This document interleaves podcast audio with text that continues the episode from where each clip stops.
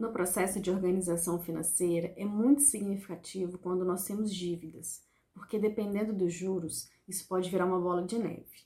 É muito importante nós conhecermos realmente as nossas dívidas para poder controlar e até mesmo eliminar. Tá? Nesse vídeo eu vou te mostrar como que você identifica, prioriza, como que você absorve no seu orçamento, algumas dicas e também uma dica mega bônus.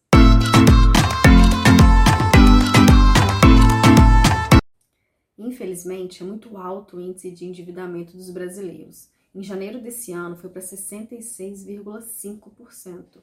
E com o agravante da pandemia, isso se torna muito preocupante. Chega a tirar o sono das pessoas e até trazer consequências piores. E isso é um fator histórico, isso vem da cultura do Brasil. A sociedade, ela ensina pra gente, ela mostra que para a gente adquirir algo, a gente só consegue através do financiamento ou do empréstimo. Então, o certo seria o quê? Ela ensinar a gente desde cedo a poupar, a investir para a gente conseguir atingir o nosso objetivo.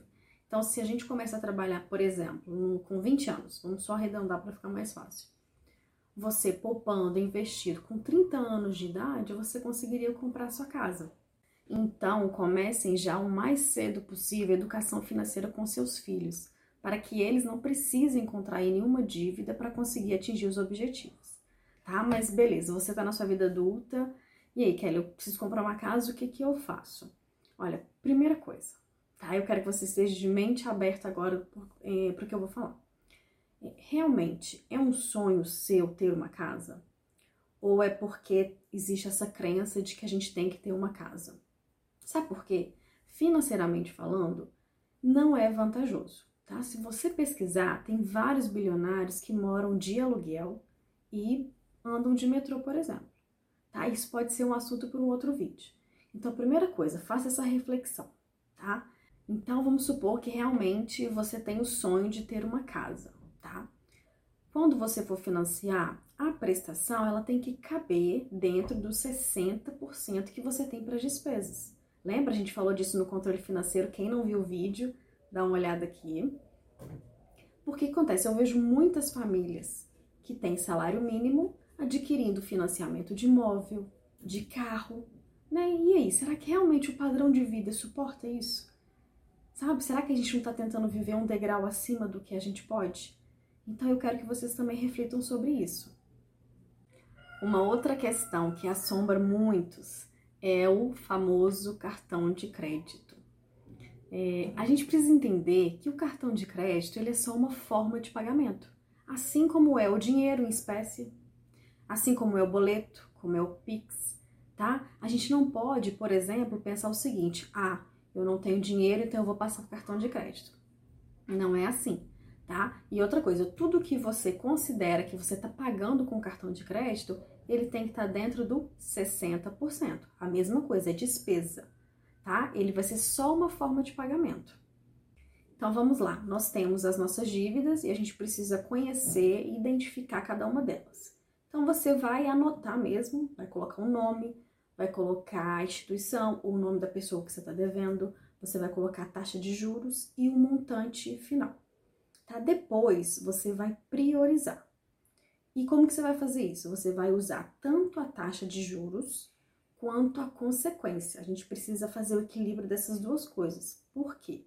Vamos supor que você esteja devendo a conta de luz, tá? Se você não pagar, qual que é a consequência? Vão cortar sua energia. Então ela provavelmente vai estar no topo das suas prioridades. E como que você controla essas dívidas? Absorvendo no controle financeiro. Você vai utilizar o modelo da fase sufoco, lembra? A gente falou dessas fases no outro vídeo.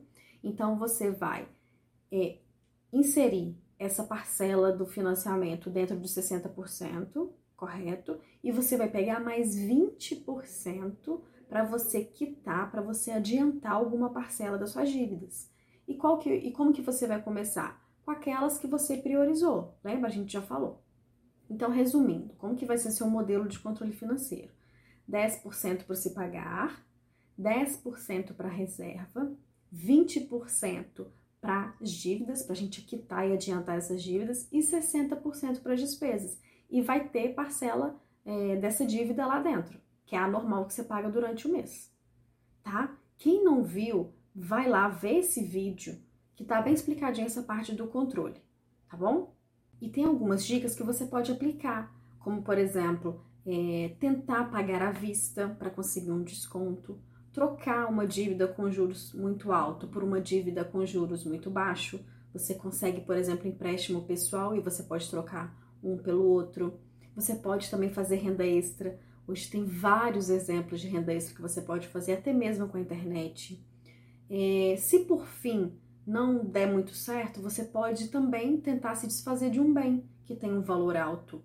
É, por exemplo, trocar um carro por um mais econômico, até mesmo vender. Olha só, agora um ponto muito importante, uma dica mega extra.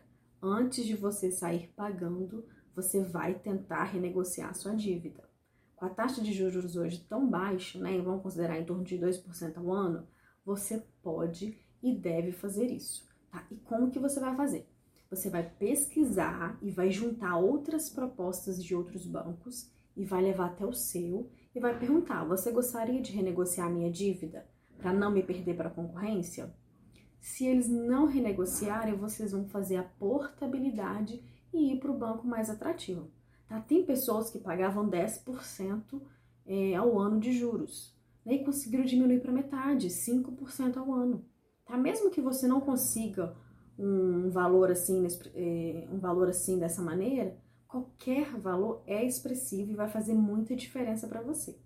De acordo com o Banco Central, já foram mais de 30 mil contratos renegociados contra 6 mil portabilidades. Em 2019, aumentou 200% o número de portabilidades. Eu tenho um dado aqui, olha só, de agosto de 2020 a janeiro de 2021, os clientes do Banco do Brasil, tá? E agora um, um fato só do Banco do Brasil, já renegociaram 40 milhões em dívidas, tá? De forma totalmente digital e através de um assistente virtual, tá? Então, assim, a gente sabe, tá? Infelizmente, eu sei, não vai ser fácil essa renegociação, até porque eles estão perdendo muito, né? Não é vantajoso para eles, até porque ninguém te ligou, né? Até hoje falando aqui, o, o fulano, você pode vir aqui renegociar a sua dívida, ou então, se, e se não der, você pode fazer a portabilidade. Ninguém vai te falar isso, tá? Não vai ser fácil, mas eu tenho certeza que se você fizer, isso vai ser reconhecido muito no seu bolso. Bom, então ótimo. Agora, graças a Deus e ao seu esforço, você sabe como controlar as suas dívidas e até mesmo eliminá-las.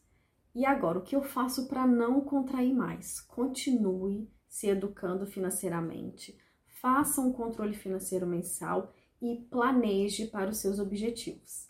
Combinado?